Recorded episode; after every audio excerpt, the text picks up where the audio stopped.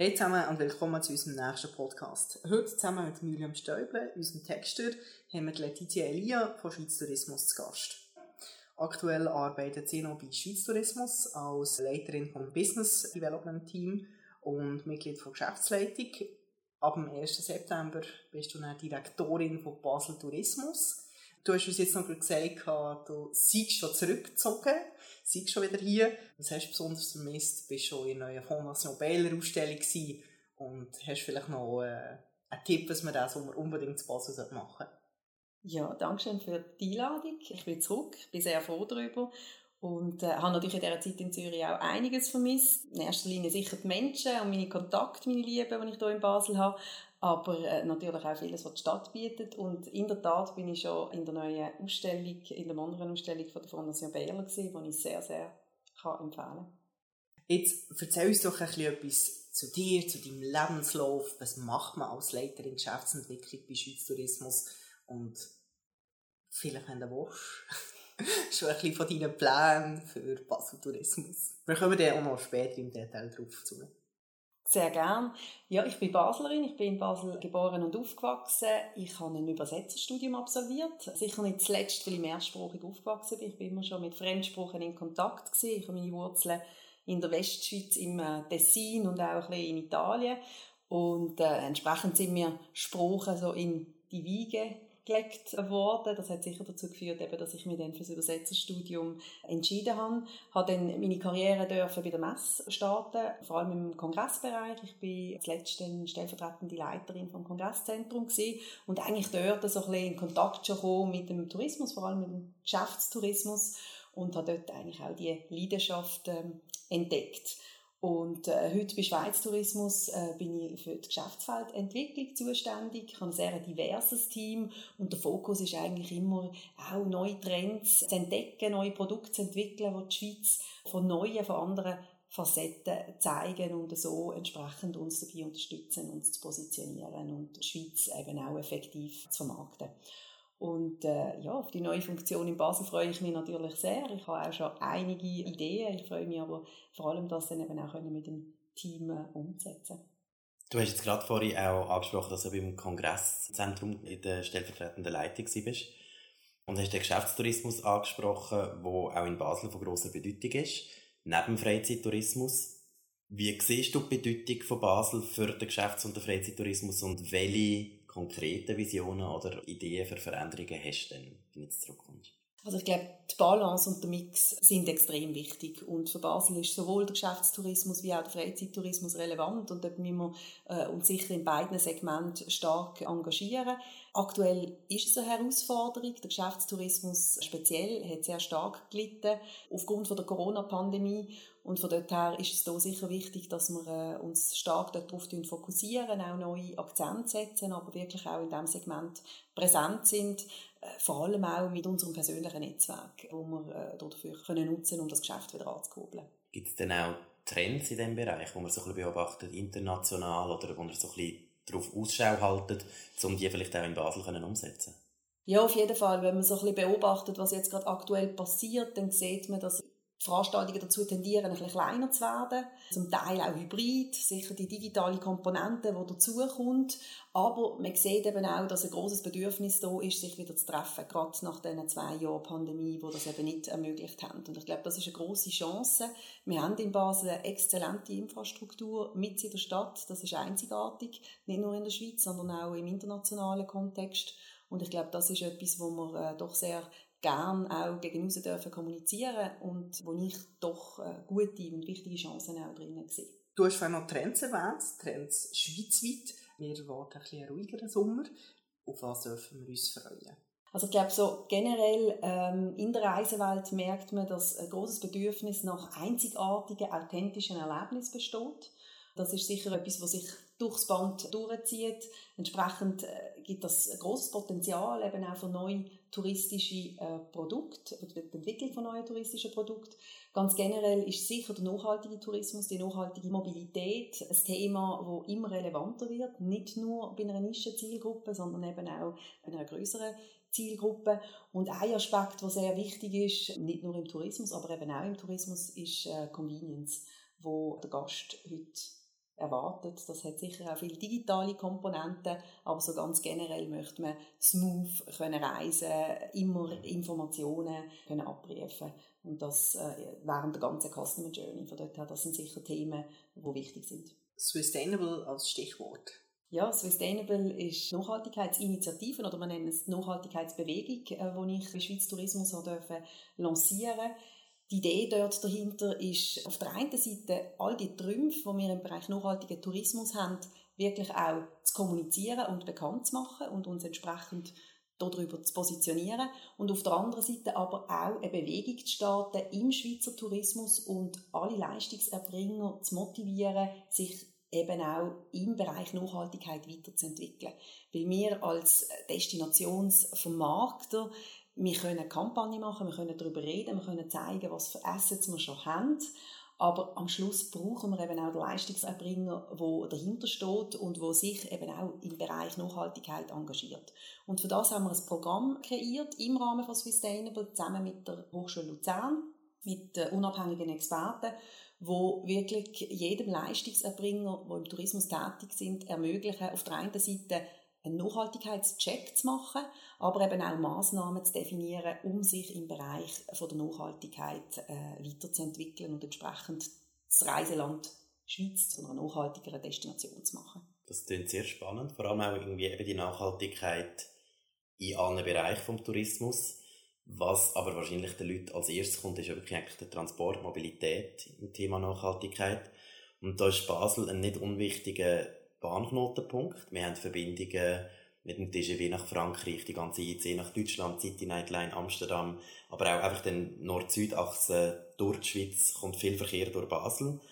Und jetzt einerseits wegen der Pandemie, andererseits einfach wegen der globalen Diskussion um CO2-Emissionen investiert man wieder mehr in Bahnverkehr, auf Nachhaltigungsreisen. Interrail ist das immer ein Thema. Ich habe jetzt gerade aus meinem Umfeld gehört von, von jungen Leuten, die gehen Interrailen diesen Sommer.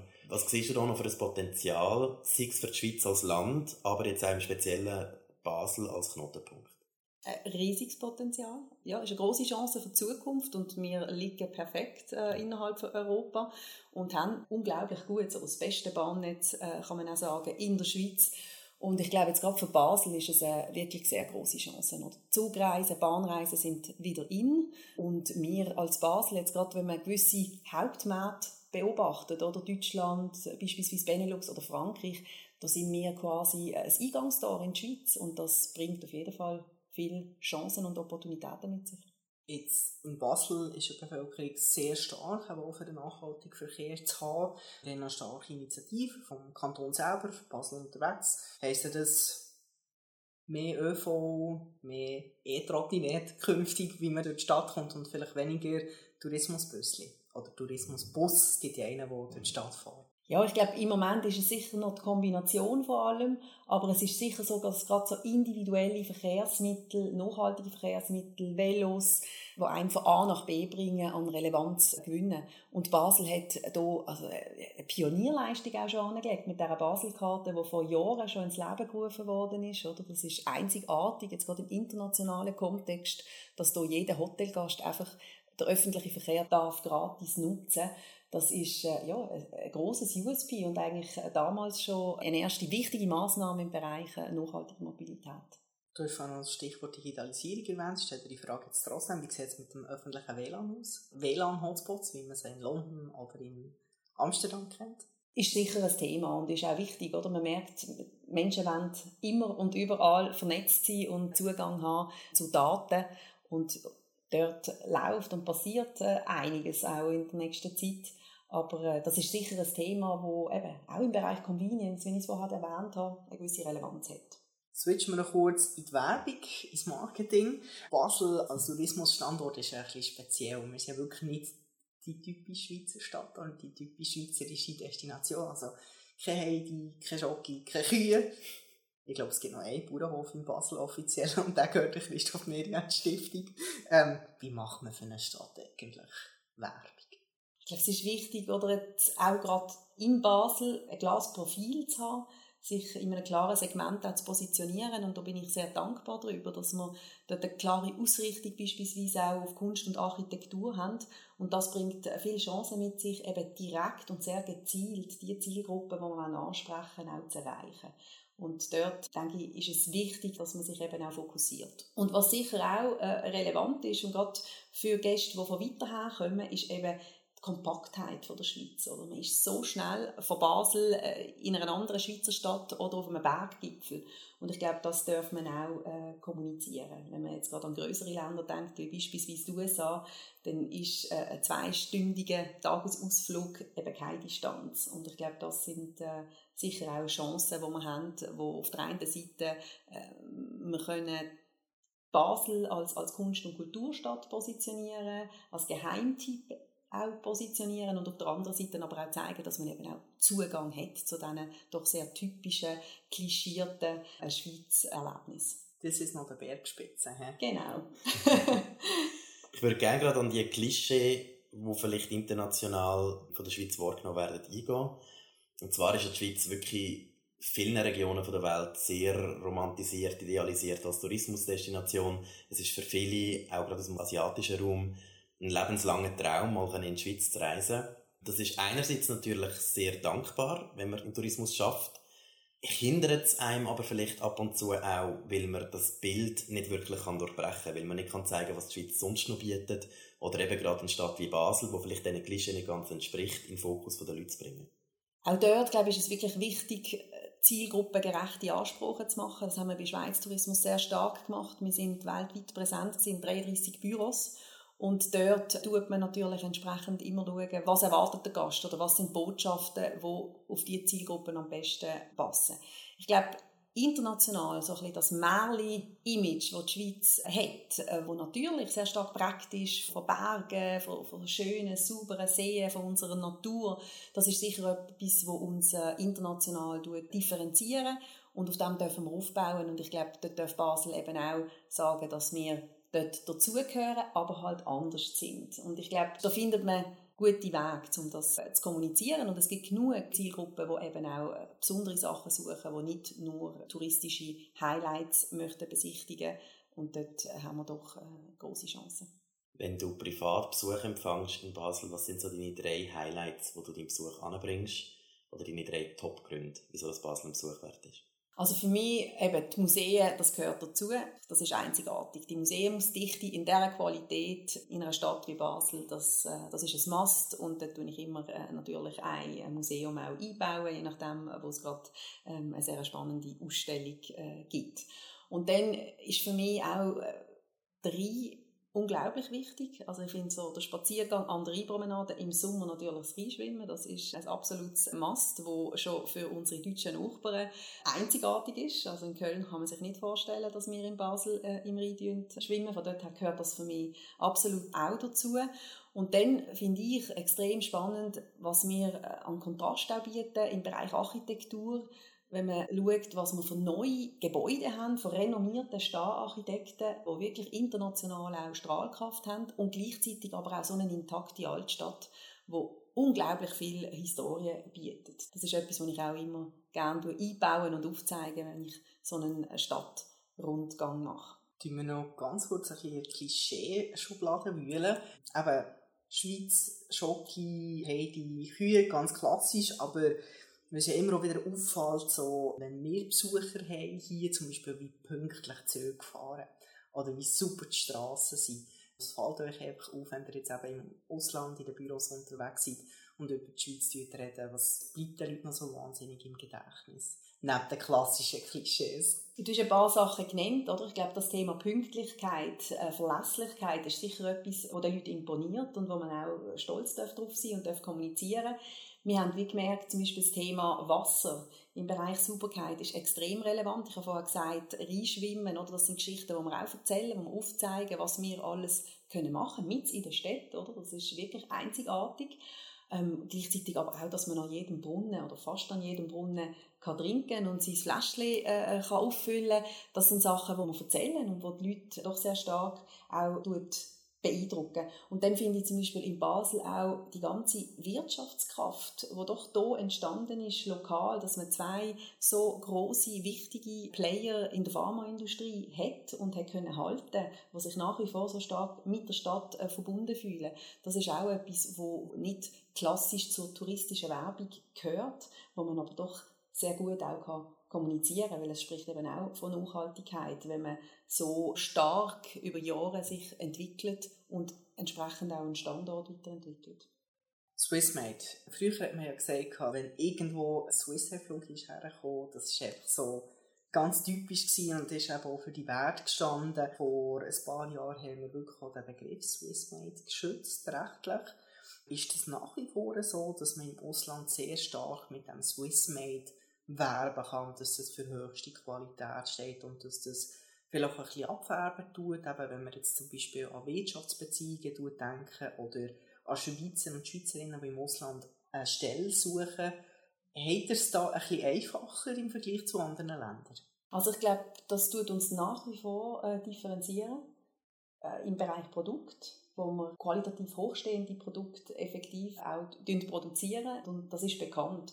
Und äh, ich glaube schon, dass man generell im Schweizer attestiert, dass er, äh, ja, dass er zuverlässig ist, dass er gute Qualität abliefert, äh, egal in welchem Bereich. Und äh, ist sicher positiv und ein Teil davon, äh, von unserem positiven Image, das wir im Ausland auch haben. Doch. Jetzt sind es mich noch gewundert, der Schweizer Tourist. Was sind das so die drei wichtigsten Attribute für ihn, wenn er gegen verreisen in der Schweiz? Ja, ich glaube, das kommt sich ein bisschen an, wo kommt er her. Ich glaube, der Schweizer Tourist will wirklich dann Besonderheiten gesehen. Also, sage jetzt, der Westschweizer, das haben wir gerade in der Corona-Pandemie sehr stark gespürt, ist äh, beispielsweise stark in die Ostschweiz gereist und hat dort neue Sachen erkunden, die für ihn doch auch speziell und besonders sind. Oder was man gesehen hat, ist eben die Attraktivität von Schweizer Städten. Dort, wo man früher vielleicht immer das Gefühl hatte, es muss immer eine Stadt im Ausland sein, eine europäische Stadt für ein City Weekend, sind die Schweizer Städte doch immer stärker jetzt auch äh, besucht worden von Schweizer und das sehe ich auch als Chance. Ich glaube, das Internationale braucht es, aber der Schweizer Markt ist interessant und dort sehe ich wiederum viele Chancen für Basel, weil wir sind eben ein bisschen anders und entsprechend auch speziell für ganz viele Schweizer. Gutes Stichwort. Verrat uns doch noch ein bisschen, was dürfen wir von dir erwarten als künftige Direktorin von Basel Tourismus? Also ich bin sicher froh, dass ich auf einem sehr guten Fundament aufbauen darf. Da bin ich sehr dankbar. Es ist viel Gutes bereits geschaffen worden und da werde ich sicher auch mit dem Team zusammen viel können weiterführen Aber äh, wir werden garantiert auch neue Akzente setzen und äh, neue Richtungen angehen. Mir persönlich sind Themen wie Produktentwicklung wichtig, aber auch der nachhaltige Tourismus, wir haben vorher darüber geredet, der Geschäftstourismus wieder ankurbeln, dort wirklich auch ein Netzwerk noch stärker aufbauen, um sicherzustellen, dass wir uns in diesem Bereich können positionieren Und dann vielleicht noch ein anderes Thema, das sind Partnerschaften. Ich glaube, wir haben hier so viele spannende Institutionen, Organisationen, Firmen, wo man ja, mit gemeinsamen Ideen vielleicht auch mal außerhalb vom touristischen Kontext sehr viel äh, Wertvolles äh, kann schaffen. Und das sind Themen, die ich gerne möchte angehen in der Zukunft. Wir kennen uns ja unter anderem über die Pressearbeit, die wir mit einer anderen Gesellschaft für einen gemeinsamen Partner gemacht haben. Und wir ja sehr viel monitorisieren, was Presse anbelangt.